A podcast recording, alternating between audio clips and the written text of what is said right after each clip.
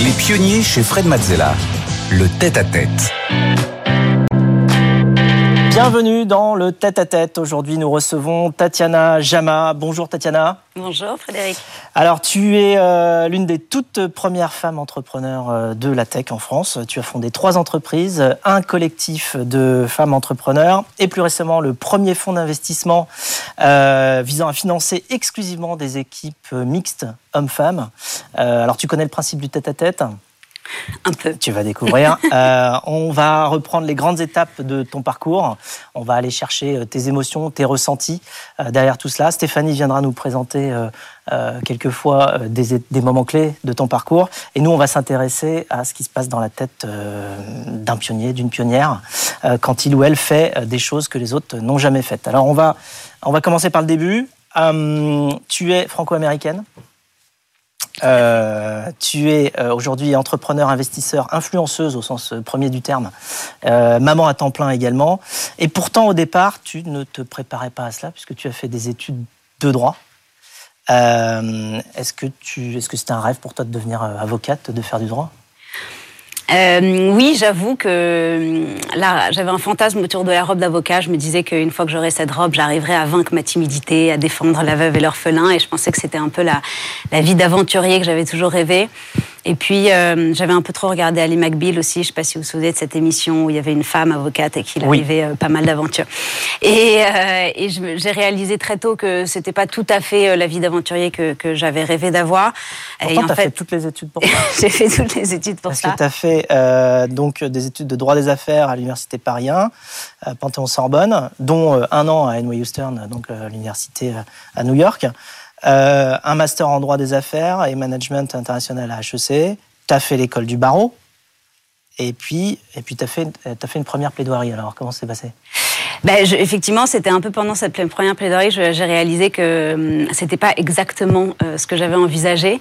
Et en fait, euh, rapidement et en parallèle, donc euh, comme tu le disais, de mes études de droit, j'avais intégré un master à HEC où j'ai rencontré mon associé Lara Roires, mmh. avec qui j'ai été associée pendant 15 ans. Et, euh, et, et, en fait, très rapidement, j'ai réalisé que j'allais quitter le droit, sachant que Lara était aussi avocate. Et donc, on a rapidement décidé toutes les deux de, de bifurquer pour aller plutôt vers l'aventure entrepreneuriale et on ne regrette pas. Alors comment tu l'as rencontrée justement, euh, Lara?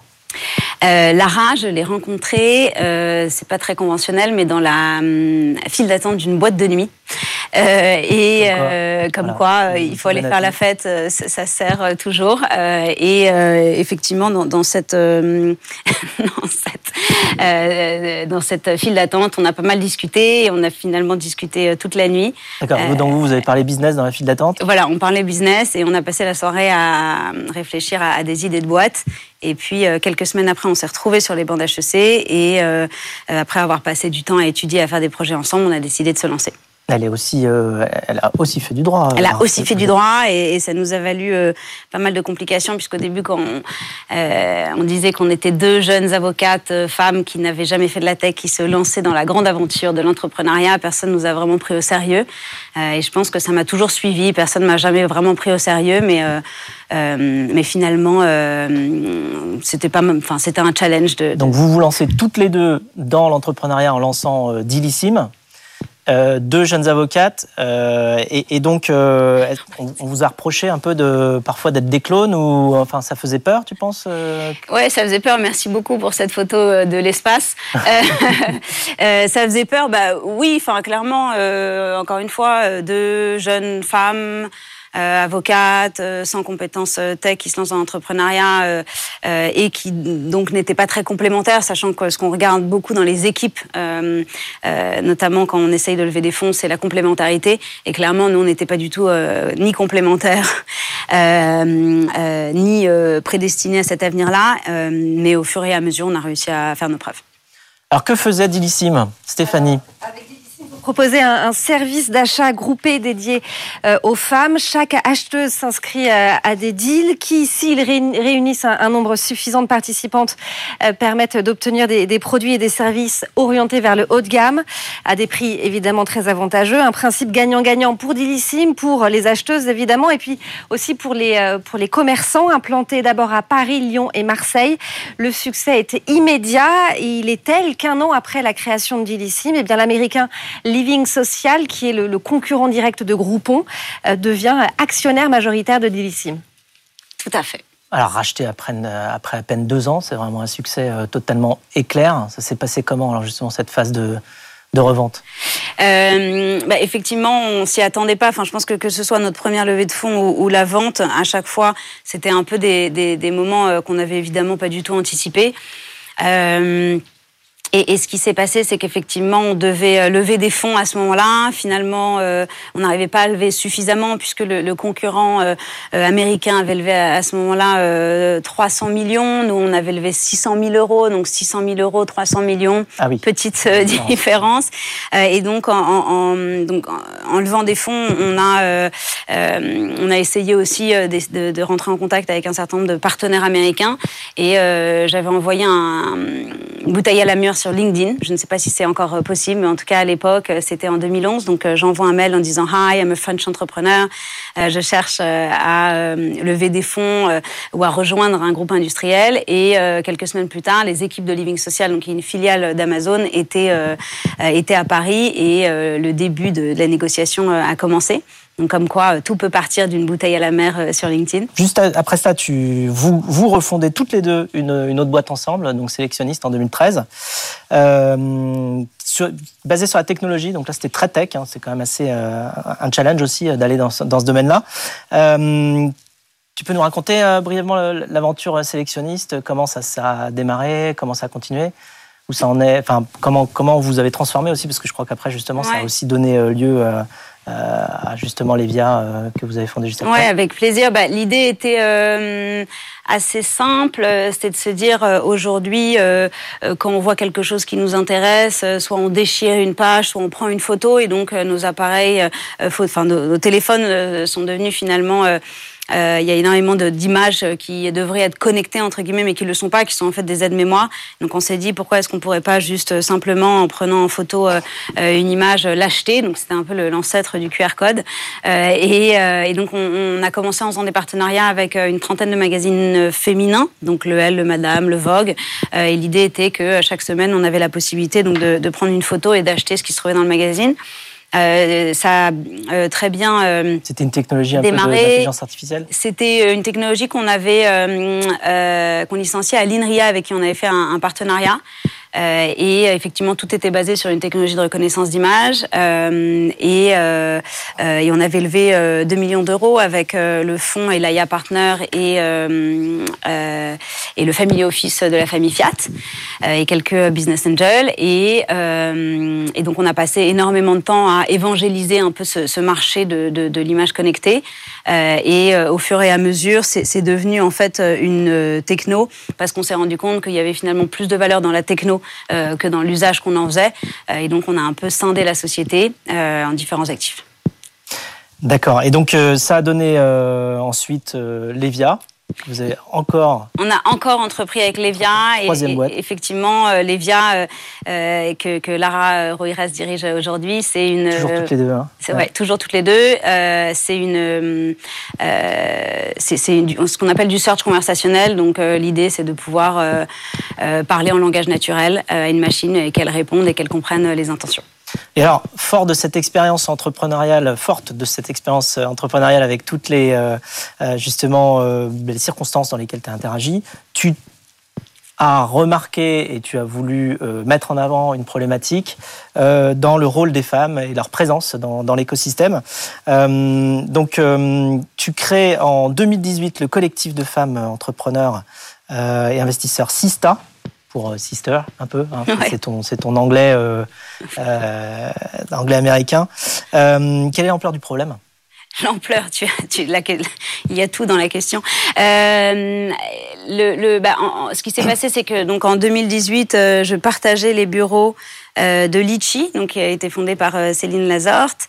et avec Céline, on discutait beaucoup puisqu'on avait commencé en 2008 toutes les deux, qu'on était en 2018 et qu'on a réalisé qu'en 10 ans, finalement, il n'y avait pas grand-chose qui avait bougé puisqu'on on posait un peu les mêmes questions absurdes autour de l'entrepreneuriat au féminin. Donc, on disait que les femmes manquaient d'audace, qu'il n'y en avait pas assez. On, demandait où étaient les femmes alors que nous on en voyait plein. Euh, on mettait en cause encore une fois leur ambition alors qu'on était entouré de femmes extrêmement ambitieuses. Et donc on, s'est il doit y avoir un problème qui est quand même un peu plus gros que le fameux manque d'audace. Et donc on s'est mis à compter avec une conviction forte qui était de compter les femmes pour que les femmes comptent. Et en comptant, donc tout simplement, euh, c'est assez faux que personne l'ait fait avant, euh, en allant sur des sites de venture capitalistes, en allant sur LinkedIn, on a réalisé qu'il y avait uniquement 2% du venture, donc de l'argent qui finance l'innovation, qui était allé à des femmes entrepreneurs sur les dix dernières années. 2%. Voilà. Et donc, quand on a vu le 2%, on s'est dit euh, qu'il y avait quelque chose. Euh, c'est moins qu'un pourboire. Euh, évidemment qu'il y a énormément de problèmes autour de la mixité en entreprise, mais qui a été quand même régulé. Et quand on parle de l'entrepreneuriat, nous, ça a vraiment été un choc parce que c'était finalement pour nous une façon de, de construire un, un, monde un peu nouveau. en tout cas, c'était la promesse. Et quand on a vu ces chiffres, on s'est dit qu'il y avait évidemment un problème qui était beaucoup plus important et qu'il fallait qu'on essaye de l'adresser, notamment du fait qu'on avait un réseau et que on avait la la possibilité d'agir à ce niveau-là. Et l'adresser avec l'humour, hein, justement, puisque ce que vous avez fait, c'est que vous avez commencé par faire une campagne euh, indiquant et si j'étais euh, une femme ou si j'étais un homme, euh, eh bien, euh, quelles seraient mes chances de lever des fonds? Donc, vous êtes parti sur cette thématique-là, hein, justement, en prenant euh, des gens qui, alors des hommes qui avaient levé des fonds. Ah ben voilà, donc du coup, moi aussi, j'avais participé à cette campagne. Là, on voit Cédric euh, Est-ce que pour lever des fonds, il faut être un homme ou devenir un homme? Donc là, on a, on a Fleur Pellerin en homme et en femme. on a Laura Medji en, en, homme et en femme également. Et voilà, Céline Nazar. Donc, tu, tu, tu as pris, enfin, vous avez pris plein de personnes emblématiques quelque part de l'écosystème euh, tech euh, pour faire une campagne un peu humoristique euh, en posant la question est-ce qu'en homme on aurait plus de chances de lever des fonds qu'en femme? Ouais. Bah, L'idée c'est que effectivement. On le fait souvent. Enfin, je pense que les deux piliers aujourd'hui et depuis toujours de Sista, c'est euh, la data, parce qu'encore une fois, en fonction de euh, euh culturellement d'où on vient, euh, il y a des différences qui sont assez incroyables sur la vie autour de l'égalité homme-femme. Et donc, en, étant très orienté data, ben, finalement, on arrive à, effacer un peu le bruit. et le deuxième pilier, c'est l'humour, parce que les chiffres sont tellement catastrophiques que si on s'amuse pas un peu, franchement, on va pas aller loin. et donc, effectivement, c'est quelque chose qui revient souvent. Donc, euh, cette campagne a été la première, mais on en a fait d'autres et on va en faire d'autres. Justement, vous avez fait une autre campagne qui a pas mal marché, je crois, Stéphanie. Hein, pour dénoncer là encore la différence de traitement euh, entre les femmes dirigeantes et les hommes dans les médias, vous tournez une vidéo qui fait le buzz intitulée Si on posait les mêmes questions aux femmes qu'aux hommes pour dénoncer les interviews genrées. Huit grands patrons sont interrogés, dont euh, Xavier Niel, Nicolas Hieronymus ou encore euh, Fred, avec des questions telles que comment gérez-vous le syndrome de l'imposteur? ou encore c'est quoi votre morning routine, ce qui nous vaut une, une réponse très gêné de Fred. On regarde. Vous n'êtes pas stressé Non. Si. Si? Ça va bien se passer. Hein. J'espère. Très beau costume. Ah, je vous remercie. Vous êtes très beau.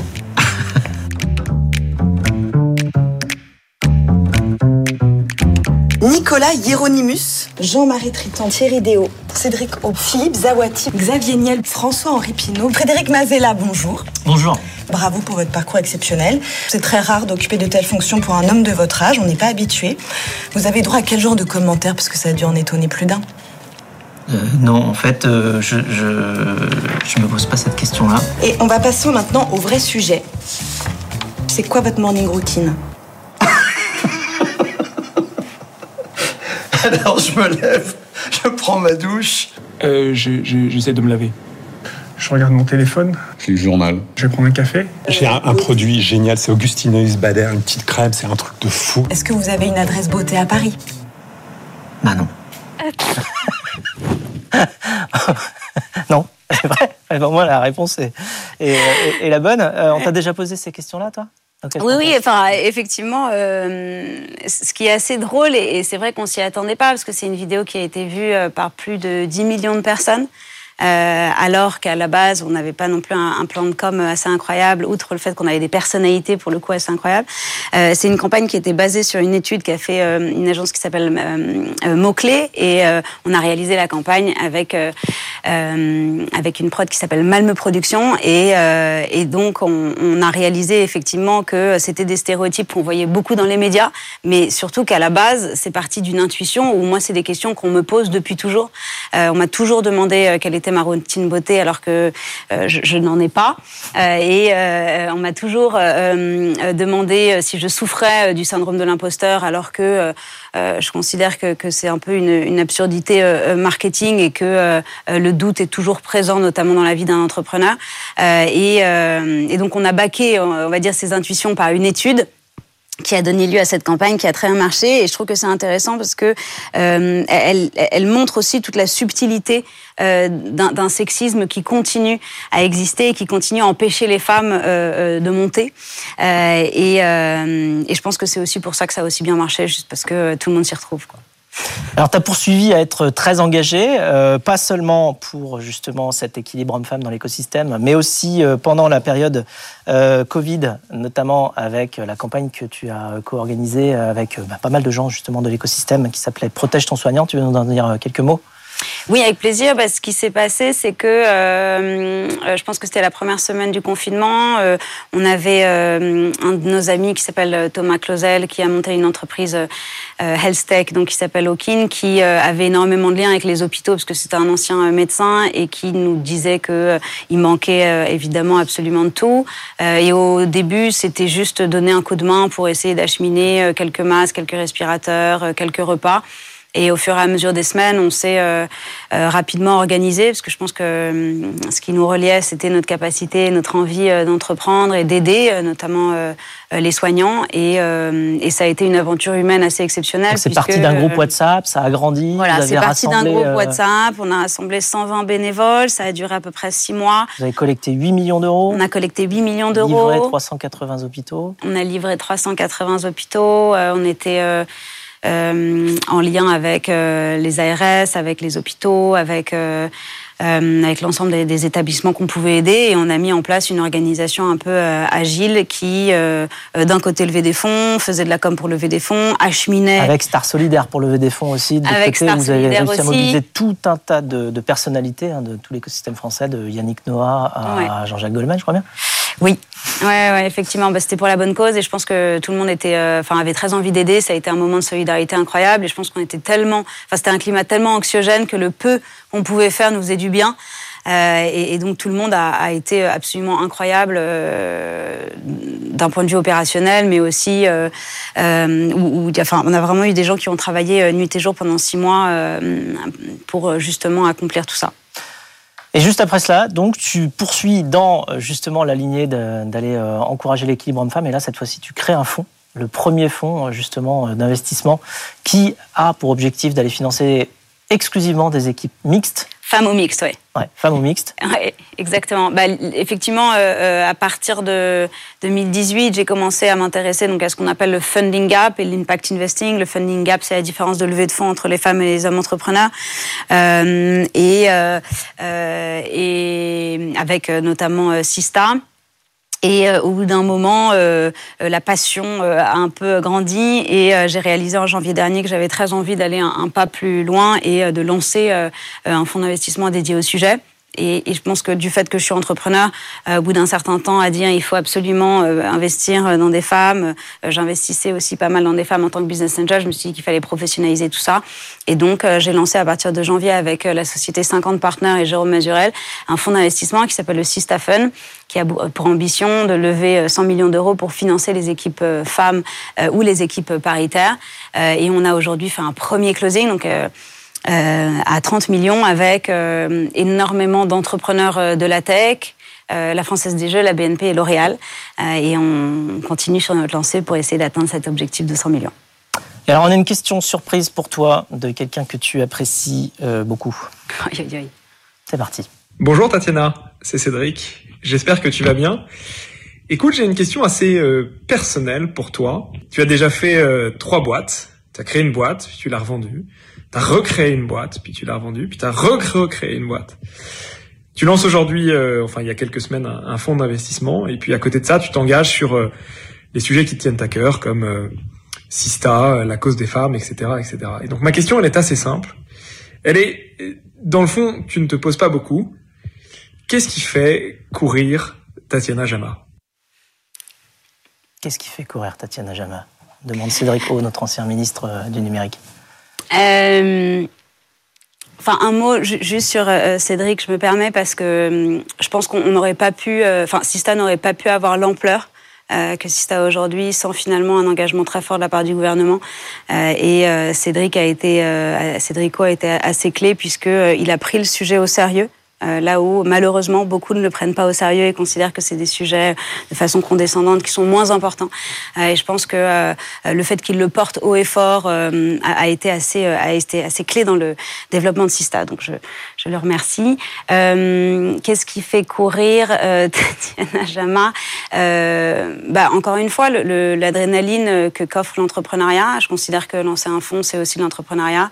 Euh, c'est assez extraordinaire de se lever tous les matins, euh, de travailler avec les gens euh, qu'on a choisis, d'être au cœur d'une actualité tech que, je trouve passionnante, et puis surtout de se dire qu'on peut avoir un impact. Et si dans cinq ans, j'ai levé un des plus gros fonds euh, euh Genderlens, donc euh, focus euh, sur les femmes entrepreneurs qui surperforment et que j'ai réussi à prouver que c'était non seulement un investissement rentable, mais que c'est un investissement encore plus rentable que d'investir dans des équipes 100% masculines.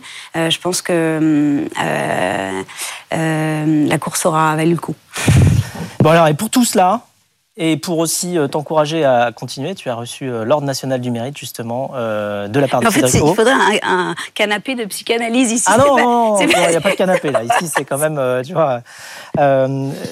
donc, on te voit ici avec le drapeau français. C'est à Bercy, je crois. Ouais. lors de la remise de. Je suis très fière, c'est une très jolie photo. Ouais. Bah, je, je, Ça représente quoi pour toi? Euh, c'est assez étonnant parce que je me suis rendu compte le jour J euh, que euh, euh que ça représentait beaucoup. J'ai été incroyablement émue de cette reconnaissance parce que mes quatre grands-parents ne sont pas français. Ma mère est cubaine-américaine euh, et même si j'ai grandi en France, j'ai toujours un peu cru que, que j'étais de passage. Et c'est vrai que cette médaille finalement euh, m'inscrit, je pense, dans, dans, le long terme, euh, moi, mon mari, ma famille. Euh, et, et c'était pour moi une, une, belle reconnaissance, mais surtout un encouragement à continuer, à continuer avec le fonds et puis à continuer aussi un certain nombre d'engagements. Je suis entre le public et le privé et je suis ravie de cette place et, et d'arriver à à faire en sorte que cet écosystème soit, un peu plus ouvert, quelque chose qui me tient à cœur. Donc, euh... un message pour les entrepreneurs et les entrepreneurs euh, qui nous suivent? Bah, c'est une des plus belles euh, aventures euh, qui existent. Donc, si vous hésitez, posent la question d'essayer, tu leur dis quoi? Bah, Qu'il faut absolument le faire parce que, encore une fois, c'est un métier assez exceptionnel où euh, notamment dans les dix prochaines années, il y a énormément de choses à faire, qu'on a énormément de défis à relever, qu'à mon avis, c'est plus facile de les relever en étant entrepreneur euh, qu'ailleurs. Alors pour conclure, j'ai une question inattendue, puisque tu m'avais demandé quelle était ma routine beauté hein, le matin. J'ai une question pour toi. Tu fais combien de pompes chaque matin? Euh, je, tiens à dire que tu es plus maquillée que moi. Donc en termes de routine, en termes de routine beauté, on peut dire que j'en ai. Euh, j'aimerais, on devrait faire une photo de ta salle de bain, à mon avis. Euh, on, verra qui a le, plus de crème ou de produits. et donc les pompes, je ne fais pas de pompes. J'essaye de faire un peu de, yoga, mais je ne fais pas de pompes. Mais, mais, mais peut-être que je devrais en faire un peu plus. Merci beaucoup, Tatiana. Merci, Frédéric. Et quant à nous, on se retrouve juste après pour la séquence du pitch. Les pionniers chez Fred Mazzella sur BFM Business. BFM Business présente Les pionniers chez Fred Mazzella avec Frédéric Mazzella et Stéphanie Colo. Les pionniers, on continue avec le pitch. Cette semaine avec Stéphanie, comme d'habitude, et Agathe Vautier, cofondatrice et CEO du Gallion Project, un think tank d'entrepreneurs. Chaque semaine, on reçoit des pitchers qui viennent nous présenter euh, leur activité pour qu'on puisse leur faire des retours. Vous pouvez, vous aussi, euh, candidater, bien sûr, sur le site de l'émission ou bien en scannant le QR code qui s'affiche à votre écran. Et on commence tout de suite avec notre premier pitcher, Pierre-Étienne Bidon. Euh, bonjour Pierre-Étienne, soyez le bienvenu. Alors vous vous attaquez à la santé mentale en entreprise avec Mocha Care, dont vous êtes le co-directeur général. Je vous rappelle les règles, vous avez 1 minute 30 pour euh, pitcher devant Agathe et Fred. On va débriefer ensemble votre passage ensuite. Euh, suivront des questions, des conseils également, mais d'abord c'est à vous. Vous avez 1 minute 30, top chrono. Euh, du coup, je suis cofondateur de Mocha.care qu'on a créé en janvier 2020 en partant de deux constats. Le premier, c'est qu'il y avait 82% des salariés qui nous disaient qu'ils étaient stressés euh, de façon récurrente dans leur travail. Et le deuxième, c'est qu'aujourd'hui, en moyenne, 10% des journées de travail sont perdues à cause du stress chronique. Euh, si on prend un salaire moyen à 29 000 euros en France, ça représente 4 000 euros par collaborateur par an. Notre mission, en fait, chez Mocha, elle est très simple, c'est d'éradiquer le stress chronique en entreprise. Pour ça, euh, on a une solution qui s'adresse à, destination des salariés, mais aussi des équipes RH et des dirigeants. Côté salarié, ça permet, c'est une application qui est très simple, qui permet d'abord d'avoir accès à une bibliothèque de contenus, de programmes digitaux, de podcasts, de vidéos, pour prendre soin de sa santé mentale au quotidien. Et ça permet aussi, deuxièmement, de rencontrer un psychologue de façon ultra personnalisée dès qu'on en ressent le besoin sur un sujet de stress. Côté RH maintenant, euh, ça permet trois choses. Le premier, c'est d'avoir accès à un dashboard en live qui nous permet, côté RH, de comprendre quelles sont les thématiques qui posent question aux équipes. Deuxièmement, ça nous permet de prendre des actions là-dessus, que ce soit de la formation ou de la sensibilisation. Et troisièmement, ça nous permet, si jamais il y a une crise, d'avoir un expert à nos côtés pour réagir. Maintenant, on accompagne 120 entreprises dans 12 pays en Europe des grosses entreprises type euh, L'Oréal, Engie, mais aussi euh, des gros scale-up. Et la grosse différence, c'est qu'on a réussi à démontrer notre impact, notamment en réduisant par exemple le stress de 72% chez les salariés qu'on accompagne. Merci beaucoup Pierre-Étienne Bidon pour Mocha Care. Fred, est-ce que tu as des, des questions? Oui, qu'est-ce qui fait qu'on s'intéresse à cela plus peut-être aujourd'hui qu'avant? Est-ce que vous arrivez avec une solution euh, qui, correspond justement à euh, son époque, ou bien c'est juste parce que techniquement c'est plus facile de le faire euh, Enfin bref, pourquoi maintenant? En fait, c'est un sujet qui a été longtemps sous-considéré par les entreprises parce que c'était un sujet qui était très tabou. En fait, c'est assez compliqué d'aborder le sujet de la santé mentale, du burn-out, etc. Il faut savoir mettre des mots dessus. Pourtant, si on regarde même à l'échelle de l'Union européenne, aujourd'hui, il y a 615 milliards d'euros qui sont dépensés chaque année sur les sujets de stress en entreprise. Euh, donc c'est un sujet qui, a été aussi mis devant sur le devant de la scène avec le Covid et on a besoin de l'adresser aujourd'hui en entreprise. Et c'est un concept original, c'est-à-dire la manière avec laquelle vous le faites euh, n'a jamais été faite ou bien c'est fait déjà à l'étranger, vous êtes en train d'importer le concept? C'est un concept original dans le sens où les solutions qui existaient auparavant étaient souvent des lignes d'écoute psychologique, donc des numéros verts qu'on peut appeler, mais qui agissaient vraiment en phase de curatif, c'est-à-dire après que le sujet a été déclaré, alors que nous, on a une approche qui est beaucoup plus préventive. On arrive très très tôt dans le process et c'est en ça qu'elle est originale. En fait, on, peut justement prévenir des thématiques de santé mentale beaucoup plus tôt que ça n'était fait avant. Alors vous avez levé, je crois, 15 millions d'euros en mai. Mmh. Vous allez en faire quoi? Euh, c'est assez classique en fait dans, ces cas-là. On n'a pas d'idée révolutionnaire en fait euh, là-dessus. C'est euh, premièrement recruter. on a réussi à démontrer ce que je disais notre impact à deux niveaux. Le premier c'est sur l'attractivité auprès des employeurs, c'est-à-dire qu'aujourd'hui 98% des 15 000 salariés qu'on accompagne disent que cette initiative est géniale de la part de l'entreprise, alors qu'on parle de santé mentale. La deuxième c'est sur la productivité et l'engagement.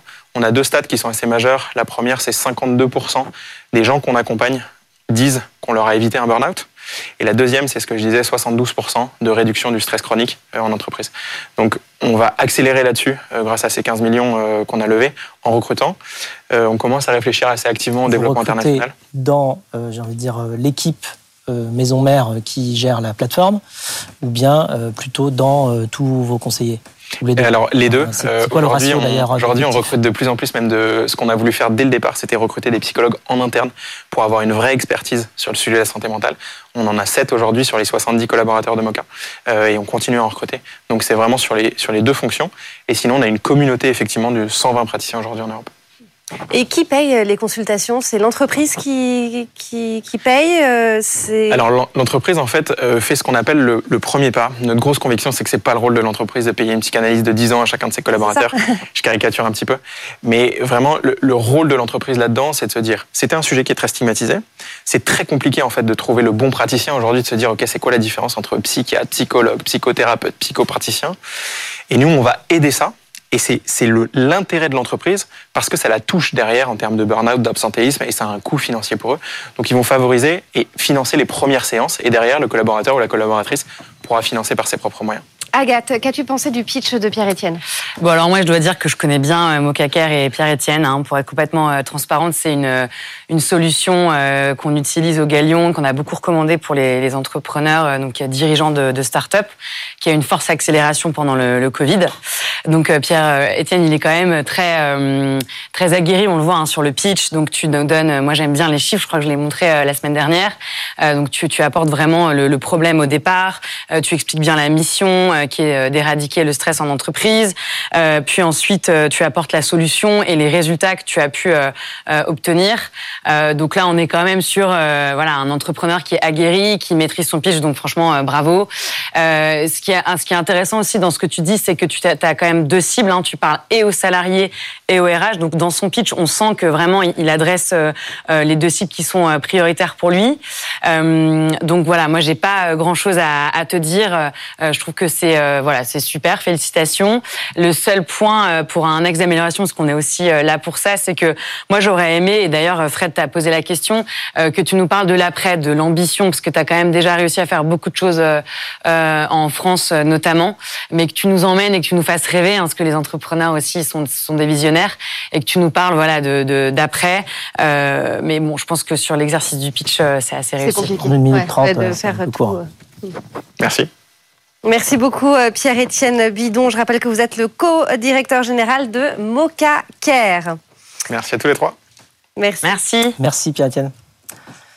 Fred, Agathe, bah alors Agathe, euh, dit, tu, l'as, ouais, tu, l'as mis en place au sein du, mm. Galion. Euh, ouais, c'est une solution qui se déploie beaucoup dans l'écosystème. Je vois beaucoup, enfin dans l'écosystème et même en dehors. Hein. C'est-à-dire pas seulement les sociétés, on va dire de euh, de, la French Tech de manière générale, mais aussi un petit peu plus loin.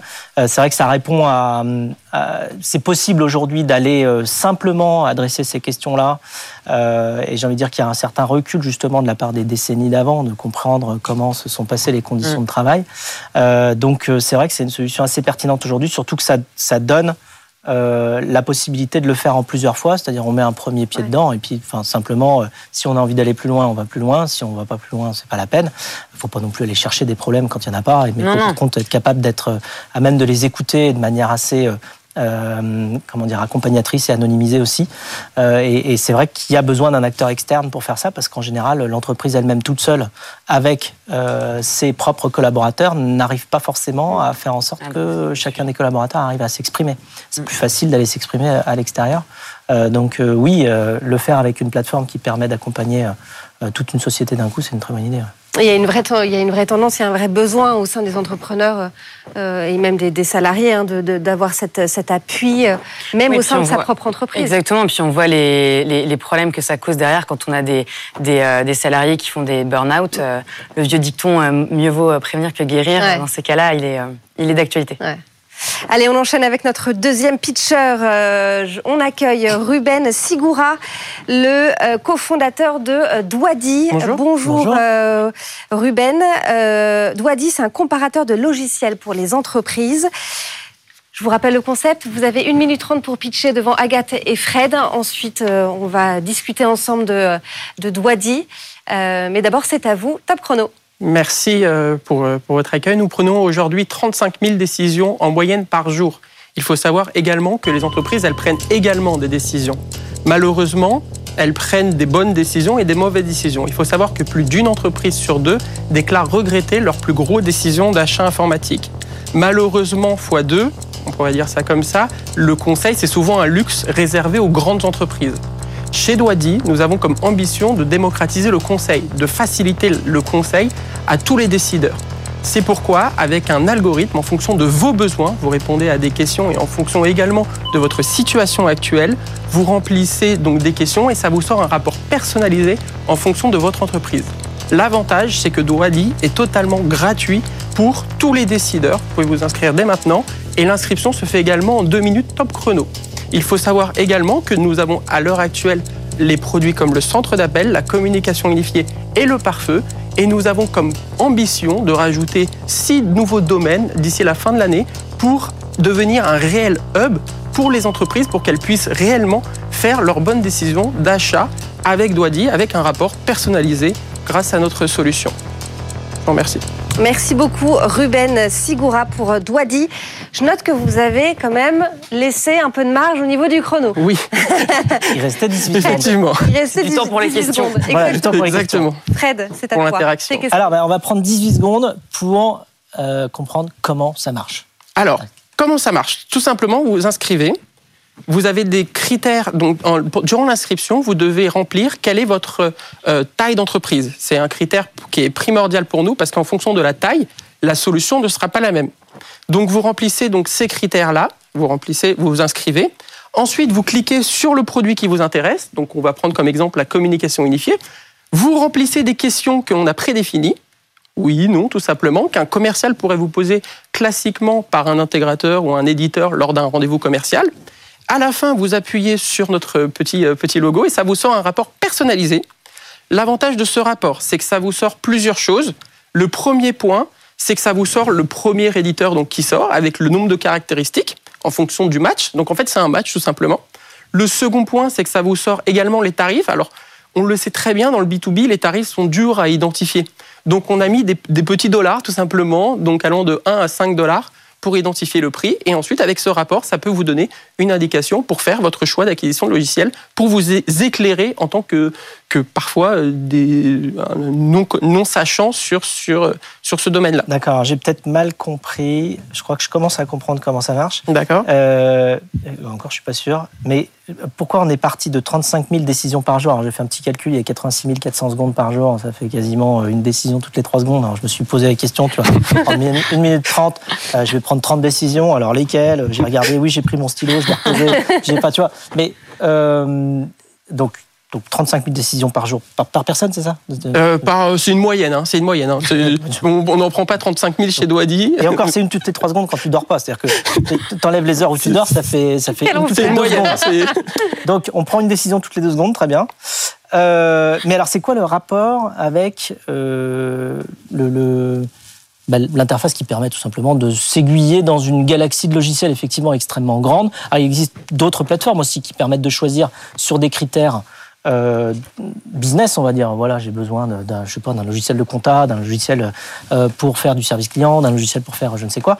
Euh, Il y, a, y a déjà des, des sites de comparateurs, donc en fait, on rentre ces informations et ça nous donne une liste. Alors, qu'est-ce Qu'est-ce qui est différent sur votre logiciel et quel est le lien avec les 35 000 décisions par jour? Alors, Quand même toujours pas Les 35 000 décisions, c'était pour l'introduction du pour la pitch. croche. Voilà, c'était pour la croche. Ah bah, ça a Donc, marché, moi, ça, voilà. à- Désolé. 33 000, c'est dur. voilà, c'était. Mais le plus important, c'était surtout de dire qu'on prend tous des décisions. Vous, en tant que chef d'entreprise, vous en, vous en avez pris et vous en prenez pour acheter le bon logiciel. Or, malheureusement, faire Pas le 35 000 par jour. pas 35 000, mais prendre une mauvaise décision, vous le savez mieux que moi, j'en suis sûr, ça peut mener à, Ah oui, sûr. euh, à des problèmes dans l'entreprise, des problèmes C'est d'organisation. pour ça qu'on fait des études de- euh, préliminaires pour effectivement euh, faire du benchmark, euh, savoir ce qui existe comme solution. euh. Mais donc, euh, je pense qu'un un- un formulaire, ça permet d'aiguiller un petit peu, mais il reste quand même un travail de test qu'il faut faire après. C'est-à-dire qu'on va euh, toutes les solutions aujourd'hui, notamment les logiciels en ligne, permettent d'aller tester une version de démo pour savoir si ça peut marcher pour euh, notre problème. Est-ce que vous accompagnez jusque-là? Non, on s'arrête vraiment au rôle du conseil. Alors la puissance, vous m'avez posé tout à l'heure la question de quelle est la différence par rapport à un comparateur classique, c'est qu'on a un algorithme en fait, et l'avantage de notre algorithme, c'est qu'il travaille, donc euh, travaille en fonction donc de vos besoins et des critères que vous avez pour trouver le meilleur logiciel. C'est-à-dire que c'est pas des critères qui sont basiques euh, qu'on pourrait appliquer sur un, sous forme de filtre. C'est vraiment un algorithme qui travaille euh, et qui vous on- qui vous sort la solution. Il faut savoir également que Doidi, on est totalement indépendant et on n'est pas euh, euh, attaché. On ne fait pas de remontée de lead, notamment euh, euh, pour les éditeurs. Donc pour le moment, on est vraiment totalement indépendant. Voilà. Euh, vous avez dit pour le moment, mais vous avez dit que euh, les décideurs n'ont rien à payer, ils n'ont qu'à s'inscrire. Du coup, comment vous vous rémunérez? Alors, tout simplement, euh, pour le moment, on est dans une, une, une optique donc vraiment d'avoir des décideurs donc qui s'inscrivent, de faire une vraie communauté. Et par la suite, on compte, euh, on l'espère, donc faire de la publicité. Par contre, il faut savoir que cette publicité sera sur le rapport, donc le rapport personnalisé, et elle sera bien identifiée euh, sur le rapport. C'est-à-dire qu'on compte pas de faire de la publicité déguisée. Ça sera vraiment écrit annonce avec euh, avec la, la, solution qui sera mise en avant par un de nos annonceurs. Agathe, qu'as-tu pensé du, du, pitch de Ruben? Bon, euh, Ruben. Moi, je trouve que déjà, ça se sent, tu as des, des, étoiles dans les yeux, euh, tu étais hyper content de présenter ton, ton projet. Donc, euh, l'enthousiasme, en général, c'est assez. Euh, euh, enfin, ça se véhicule bien. donc, le, le, pitch était bien parti parce que tu as réussi à nous accrocher avec les 35 minutes par jour. Bon, tu es tombé sur quelqu'un qui aime bien les maths et qui prend beaucoup de décisions. Vu ça. Donc, forcément, voilà. Mais en tout cas, voilà, tu as, réussi à nous accrocher. prends ton temps parce qu'en fait, on a, tu as laissé beaucoup de temps et nous on est là pour t'écouter. Euh, c'est rare d'avoir des gens, tu vois, qui sont vraiment ici pour écouter ce que tu as à dire. Ça, nous intéresse euh, ta, solution. C'est pour ça que tu as été choisi et que tu as invité ici. Donc voilà, profite de, tout le temps pour pour bien expliquer. Euh, donc tu as bien expliqué le, problème du dirigeant. Je pense qu'on on les connaît tous. Enfin ceux qui nous entendent prendre des décisions toujours. C'est vrai que sur ces, les logiciels, c'est toujours compliqué hein, parce qu'il y en a un qui fait une bonne solution euh, euh, sur certains critères et d'autres pas. Donc je pense que sur le produit et le, le, le pain point comme on dit, le, petit problème à résoudre tu es, bien euh, dessus, euh, mais, euh, mais on a besoin de t'entendre plus sur le marché, comment, tu vas trouver le prix. nous, ce qui nous, surprend, c'est que bah, on sait que quand on paye pas, souvent c'est qu'on est un peu le produit. On connaît bien un peu ces, systèmes communautaires. Un, spécialiste ici. Donc du coup, je, trouve que pour la prochaine fois, prends ton temps et, bien le temps d'expliquer tout ton produit. Je suis sûre que tu as réfléchi à, beaucoup de choses. Donc voilà, dis-toi que on est ici pour t'écouter. Euh, et, et, et, voilà, prends ton temps pour bien expliquer. Très bien, merci, c'est noté. Merci pour, voilà pour, les... pour votre aide conseils d'Agathe et de Fred. Merci, merci. Ruben Sigura, euh, cofondateur donc de euh, Douadi. Euh, merci beaucoup Agathe. Merci, c'était un plaisir. On vous retrouve euh, bah, dans une prochaine émission. Et vous, si vous voulez venir pitcher également, vous le pouvez. Hein, c'est très simple. Il y a la page des pionniers sur le site de BFM Business. Vous avez également l'adresse lespionniers at bfmbusiness.fr. Les pionniers chez Fred Mazzella. Fred vous répond. On continue avec euh, la séquence Fred vous répond. Je suis là pour répondre à vos questions sur votre activité, sur votre business, votre financement, vos recrutements, euh, vos petits problèmes, vos grands problèmes, des questions sur l'écosystème aussi. Euh, vous pouvez poser vos questions directement sur le site ou bien en scannant le QR code qui s'affiche à votre écran. Et cette semaine, Stéphanie. Et on commence tout de suite avec la question de Natacha. Très simple, comment bien gérer l'argent qu'on lève? Très simple, mais à mon avis très compliqué en vrai. Alors, euh, un, déjà une bonne chose à assimiler, c'est la différence entre une dépense et un investissement. Mm -hmm. non. Je, je, me, je me, pose deux secondes sur ces deux mots-là. C'est pas du tout pareil, une dépense et un investissement. Euh, justement parce que quand on lève de l'argent, c'est fait pour être investi. C'est pas fait pour être dépensé. Euh, investi, ça veut dire que euh, chaque euro qu'on. Alors justement, c'est là où il y a la confusion. Chaque euro qu'on dépense, ouais, mais ce n'est pas une dépense, est investi ouais. euh, dans le futur, dans un meilleur futur pour la société. Euh, C'est-à-dire qu'il faut se poser la question de savoir si on accumule de la valeur pour plus tard, ou bien si on est en train de mettre l'argent dans une euh, passoire. Il faut évidemment pas le mettre dans une passoire. Donc, il faut se poser ces questions-là à chaque fois qu'on dépense un euro. Et au-delà de ça, je dirais que moi j'ai trois petits principes, trois petits ou grands d'ailleurs principes qui permettent justement de bien gérer euh, l'argent quand on l'a levé. Le premier, c'est une forme de prudence, c'est-à-dire que faut pas tout dépenser d'un coup évidemment, ça paraît Mhm. mmh. basique, mais ce que ça veut dire, c'est qu'il faut être capable d'aller tester avant de dépenser beaucoup. Surtout qu'en plus, euh, quand on lève des fonds, des fois, c'est des sommes, enfin même toujours, c'est des sommes qu'on n'a jamais vues de notre vie. Euh, Quand il y a un million d'euros qui arrive sur un compte en banque pour, euh, pour euh, développer la société, c'est un montant qu'on n'a jamais vu. Ouais. Et, et, donc, un million, c'est mille fois mille. Enfin, il faut se poser la question. Donc, quand on dépense, après, on a l'impression qu'on peut dépenser beaucoup, mais en fait, non, parce que ça part très vite. Une société, ça dépense beaucoup plus d'argent et beaucoup plus vite que, que évidemment, une personne en particulier. Et donc, il faut aller tester sur des petits montants avant de pouvoir euh, dépenser plus.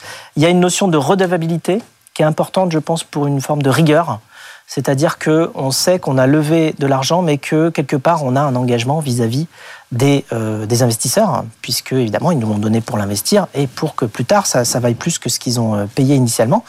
Et euh, enfin, alors ça c'est plus un petit truc stratégique, on va dire, hein, pour bien se rendre compte de l'argent qu'on dépense et donc bien faire attention. Je sépare sur des levées de fonds les comptes, c'est-à-dire que moi j'aime bien quand euh, quand on a levé de l'argent, l'argent se retrouve sur un compte à part Mhm. et pas sur le compte courant de la société. Ça permet de voir quand on a dépensé sur le compte courant et qu'il faut aller Chercher chercher dans la réserve, sûr. eh bien de comprendre qu'effectivement on est en train là cette fois d'aller prendre de l'argent sur la réserve, donc il y en aura moins. Ouais. Alors que si on met tout sur le compte courant, bah, ça, ça diminue euh, jour après jour sans étape et sans qu'on se rende compte consciemment que bah, là on est obligé d'aller chercher euh, 25 000 euros Hum, hum, euh, qui, qui on était prendre dans la dans la réserve. hum. Et, et ça c'est assez euh, ouais, assez structurant de réussir à séparer. Allez, on enchaîne avec la question de Pablo. Comment prouver sa valeur en tant que petite structure face aux géants sur notre marché? Alors, ce qu'on a quand on est euh, petit et innovant, c'est que on a le droit, en fait, euh, d'une part de se tromper. Mhm. On a le droit euh, d'innover. On a le droit d'avoir de, de l'audace, de l'agilité. Et en fait, c'est justement ce que n'ont pas généralement nos interlocuteurs beaucoup plus grands que nous. Ouais, c'est la force. Voilà, c'est une, une force qu'il faut vraiment aller chercher. Il faut comprendre qu'on a le droit, nous, d'essayer quelque chose de complètement nouveau quand des grandes sociétés n'ont pas ce loisir-là parce qu'elles ont des engagements autres, une image à tenir, une réputation, euh, ou même des, des process en place qui ne leur permettent pas de faire ça. Et après, faut justement, une fois qu'on a assumé euh, cette agilité, cette audace, euh, eh bien, euh, assumer également qu'on est en train de créer quand même quelque chose de grand. euh, et que oui, ça n'existe pas aujourd'hui, mais ça existera plus tard. Dans tous les pays dans lesquels Blablacar s'est développé, on était euh, très souvent, enfin, euh, enfin, on, on est l'acteur leader de, de covoiturage au monde, mais dans les pays dans lesquels on arrivait, on, était euh, moteur et euh, pionnier à développer le covoiturage. Et il fallait qu'on a expliqué à tout l'écosystème, euh, de, de l'écosystème privé jusqu'au politique, au public, qu'effectivement, on allait introduire quelque chose de nouveau qui n'existait pas. Ça avait beau être tout petit aujourd'hui, ce serait grand plus tard. Et résultat, on a plein de pays dans lesquels il y a plus de 10 millions de personnes qui font du covoiturage. Et euh, parce qu'on est arrivé avec le- la logique d'aller assumer le fait que ce qui était petit allait devenir grand. Merci beaucoup Fred. C'est la fin de cette émission. Euh, Vous pouvez la retrouver évidemment euh, en podcast et en replay. Ça se passe sur le site de BFM Business. Oui, et si vous voulez euh, eh bien nous suggérer justement des pionniers à recevoir dans euh, le tête-à-tête ou bien des pitchers avec des activités euh, intéressantes, peut-être vous-même. Si vous voulez me poser des questions, eh bien vous savez que tout se trouve sur la page de l'émission. N'hésitez pas. Et puis quant à nous, eh bien on se dit La, à la semaine, semaine prochaine. prochaine. Bon week-end. Bon week-end. Les pionniers chez Fred Mazzella sur BFM Business.